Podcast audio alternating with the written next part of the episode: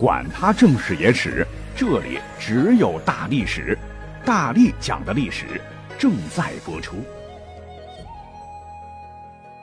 大家好，我是大力丸儿。说实话，我特别喜欢《水浒传》，讲的是北宋末年以宋江为首的一百零八条好汉在山东梁山坡聚义的故事。众位英雄侠肝义胆，荡气回肠，揭竿而起，反抗压迫，充满着不屈的抗争，令人敬佩。尤其是人物的描写，性格鲜明，栩栩如生，活灵活现。你像鲁智深、林冲、宋江、武松、杨志、李逵等，那读罢他们的故事，感觉他们就是一条活生生的生命，曾鲜活的在这个世界待过。那他们的故事太传神，如大家最喜欢的武松，建阳冈打虎，手刃潘金莲，宰杀西门庆，醉打蒋门神，大闹飞云浦，血溅鸳鸯楼，顶天立地，敢怒敢恨，侠肝义胆，是我少年时候的心目中的大英雄。你看，文学评论家金圣叹就说：“别一部书看过一遍即休。”且《水浒传》一百单八人，那真是一百单八样的性格。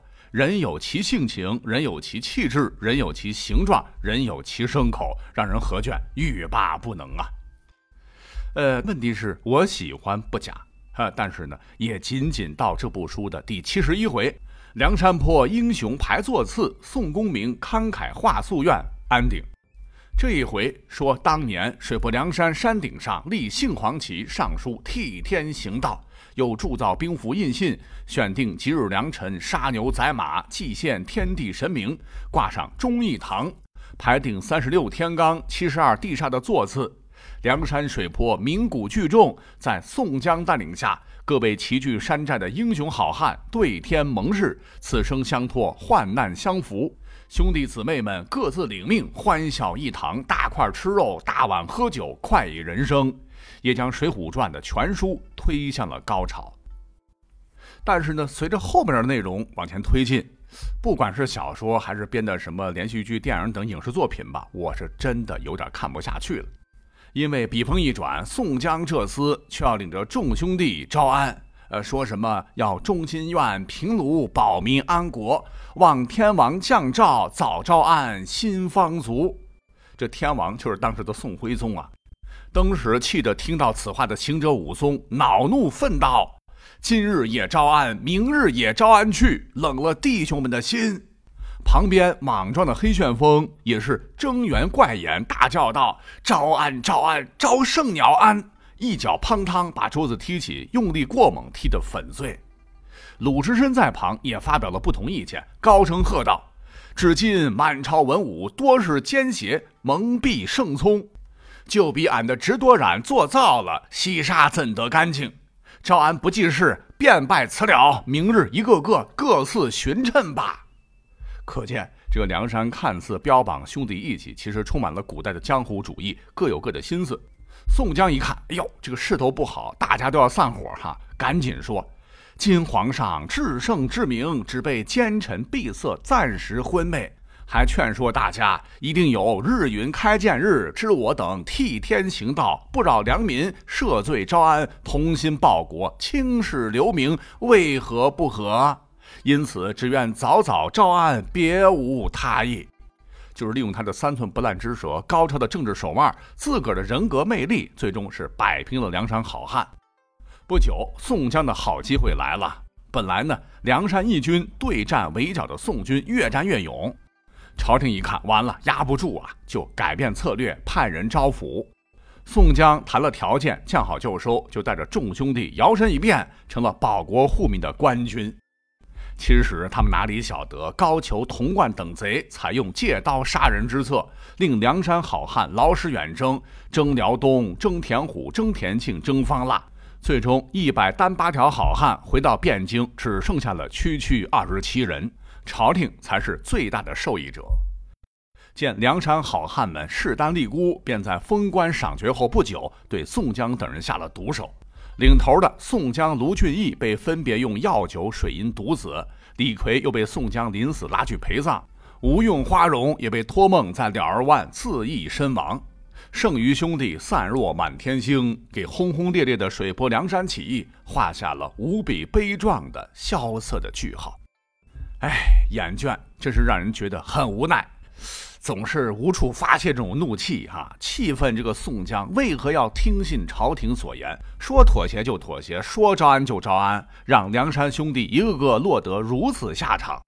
换言之，很多水浒迷也特别想知道，当初梁山聚义，大家伙在忠义堂排定座次。大碗喝酒，大块吃肉啊，大斗分金，多么爽快呀！你就让在座的各位英雄领兵和朝廷死磕，不要选择招安，那最终梁山的结果能是这么凄惨吗？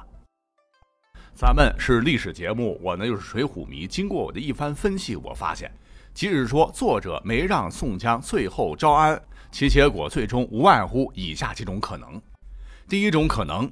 水泊梁山，人才济济，兵强马壮。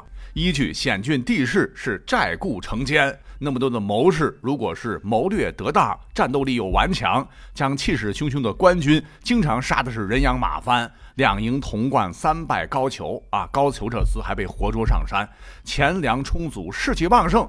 如果继续对抗腐朽的宋廷，哎，说不定真的会高歌猛进，汇聚星火燎原。像历史上成功的农民起义一样，推翻赵家王朝，建立一个崭新的宋家王朝。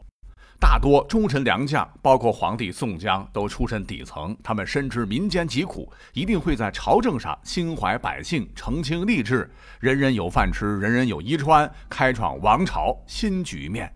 哎，这也是所有水浒迷们最想看到的大结局。那这种可能真的存在吗？答案是。非常非常难。那书里头讲到了不少起义军英雄好汉，其实历史上是确有记载的。你像是至今山东的运城、梁山一带还流传着“去时三十六，来时十八双，若是少一人，誓死不还乡”的儿歌，流传几百年了。说的就是北宋末年徽宗宣和年间，公元一一一九年，真实爆发过的宋江的农民起义。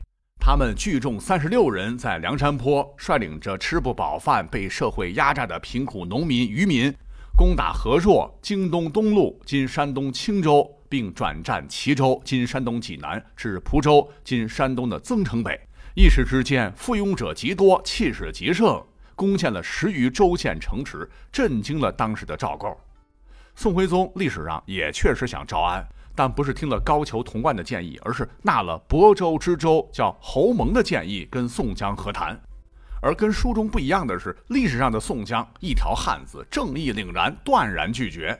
宋江就从青州南下宜州（今山东临沂），一见齐的这个怒火难以被扑灭，在一一二一年宣和三年二月，宋军调兵遣将，重兵围剿，攻取了睢阳（今江苏的睢宁）。宋将军抵挡不住，未避锋芒，从沭阳乘船到达海州（今江苏连云港）。五月率众登岸后，这几千人竟然遭到了海州知州张叔夜伏击，船只被焚，损失惨重。走投无路的情况下，宋江不得不率众投降，其最终失败。讲到这儿呢，哎，分了个岔子，就有的说宋将军残部全部被斩首镇压。但有的说法说，朝廷再次怀柔招安，这个时候已经没有谈判的筹码了，跟小说写的差不多。宋将军成为了官军中的一部分。但是至于宋江部是否被当时的朝廷派去征剿江南声势更为浩大的方腊起义，史学界还是很有争论的。目前大部分认为可能性是较大，并且《水浒传》当中的宋江部众，其他史书上也有零散的记载。比方说，南宋初年，陕西农民起义军首领叫史斌，曾称帝，但义军被宋将吴阶击败，退走长安郊外的明独镇，为吴阶所伏杀。有史学家认为，这个史斌就是九纹龙史进的原型。还有当年金国扶持的伪齐皇帝刘裕降金前，曾杀害的关胜、张衡、谢宝等，就是宋江义军曾经的头领。云云。可见，真实的历史上，别看宋廷对辽、对西夏、对金、对元，军事上怂得一塌糊涂，但围剿农民起义那还是在行的。所以说，如果你是作者施耐庵，作为一部融合真实历史背景的小说，当你创作到剧情最高潮、座次排定、三十六天罡、七十二地煞归位时，也得想办法安排宋江众位兄弟受朝廷招安，成为官军这么一出，否则的话就接不上了。因为如果说你写梁山好汉啊，真的跟当年刘邦、朱元璋一样，举着王侯将相、宁有种乎的义旗跟宋廷死磕，最终气势如虹啊，书中抢先金国，攻入汴京，开启新朝代。说实话，真的编不下去啊，太过于复杂了。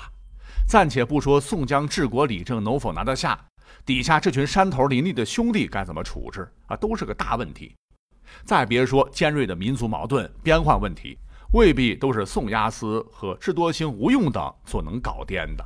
那甭管是历史上还是小说里，你看不久宋江起义，紧接着靖康之难就爆发了。即使说北宋被打残，但是呢，还是有实力，最终江南偏安，靠天险划江而治，与金国对峙几十年，生生熬死了西夏金，将战无不胜的蒙古人都熬得大汗被一石炮给崩死，改变了世界格局。所以说，这个南宋虽然弱，那也享过一百五十二年，经济极度的繁荣，文化极度灿烂。请问，比起北宋领土大缩水、实力更弱些的南宋都这么强，宋江的义军这一伙人又有何实力灭掉北宋，建立宋江为首的新王朝呢？啊，靠着这些江湖义气，能击败金国西夏呢，以实现他们替天行道、保国安民的夙愿呢？再者说了，即使说水泊梁山，固守山寨，就图个大碗喝酒、大块吃肉、大秤分金，就图快活日子。哎，我就跟你朝廷死磕下去。长期看，这个趋势也是逐渐衰微的。梁山终究弹丸之地，即使书中继续扛着死磕，可是人总会有生老病死嘛。啊，各有各的小九九，走下坡路是必然的。以区区梁山坡一洼之地对抗整个大宋，无疑结局不妙。所以，当你理智客观的分析过后，你肯定会觉得，哎，施耐庵不是不想按照大家喜好去写，是没法写。他书中的结局或许才是最接近史料梁山好汉最好的结局。呃，当然，我有个斗胆的建议哈，就是故事到了高潮意犹未尽之时，还不如咔嚓一刀砍了，呃，就到第七十一回梁山坡英雄排座次，宋公明慷慨画夙愿，断然收住，不在后续留个念想。说不定会是更好的结局，这只是我的个人看法了，仅供参考。